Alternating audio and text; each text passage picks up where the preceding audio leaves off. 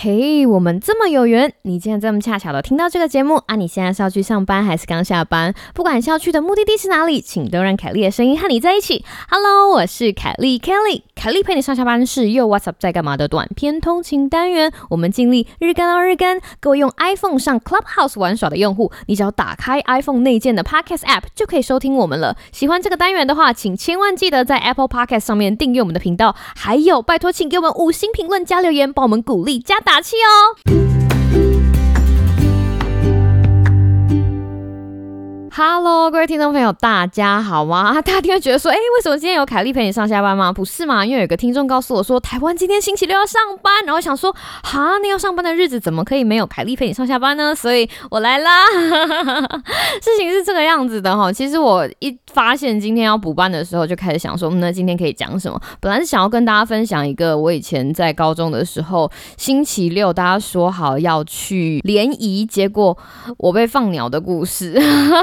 那故事其实也没有什么啦，就是老师就在星期五的时候跟大家讲说啊，听说你们星期六要跟某某高中联谊，不可以哦，后高中生要认真念书。结果我就看了一眼我左边的公关，然后公关就对我点点头，然后我以为哦，老师说不要去就不要去，所以我星期六就在家里睡大觉，就没想到下礼拜一大家就会说 Kelly 你怎么没有来？然后我说哈。啊，不是公关点点头的意思，就是说，哼哼，不要去嘛。他说不，公关点点头的意思是，哼哼，我们不甩老师。对，这就是我原本想要跟大家说的故事。但是呢，呃，今天我后来在划手机的时候，就是看到了一个消息，然后所以我想要把今天的故事就是改了一个题目，然后再跟大家分享。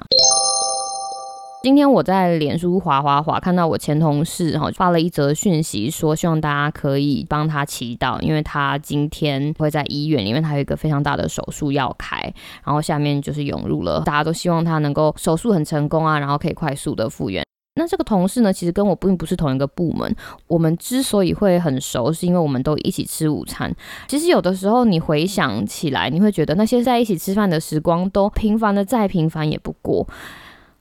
一直到那一天，就是他的部门因为经营的状况，所以必须要裁员。然后那一天我人刚刚好不在办公室，我在开研讨会。然后我的其他部门的同事就打电话跟我讲说：“哎，Kelly，Kelly，Kelly，那个谁谁谁今天最后一天，赶快打电话给他。然后他很突然的说要被裁了，印象非常的深刻。我从远远的另外一个城市打电话给他的时候，我们两个就哭嘛，非常没有用，我们两个就。”啊，好难过，我们两个就哭，然后就是我也说不上来，他也说不上来，然后他就跟我讲说，本来不想要，不想要让你在开会的时候还担心我，然后我就跟他讲说，那，嗯，那你要好好照顾自己，嗯。后来我们就从同事变成在脸书跟 IG 会互相按爱心啊，然后会互相留言的朋友。那今年可能真的太特别了，我们今年办公室已经送走了两个同事或者是同事的家人，所以大家可能在台湾没有这么直接的感觉，就是在这个时候，尤其是听到不管是谁进了医院的心，基本上都是揪在一起。所以我想要跟大家分享的事情是，享受大家的日常。今天礼拜六要补班，其实光想应该是一件非常干的事情吧。可是有的时候。你回头想想，譬如说你的第一份工作的第一天，或者是某一份工作的哪一天，当跟同事一起出去玩，然后或者是跟同事一起叫下午茶出来吃的时候，就是那些非常普通的日常，有的时候回头想想，是我们人生中最美好的宝藏也说不定。当然，还是希望大家在星期六的时候可以休息，就可以好好休息。不过，如果遇到这种要加班的日子，或者是跟平常有一点点不一样的日子，也希望大家可以好好的享受这些平凡的日常，因为有的时候所有的幸福都是。建筑在其实非常非常珍贵的平凡之上，希望大家有一个美好的星期六，而且好好在星期天休息。那么凯丽陪上下班，我们下礼拜再见喽，拜拜。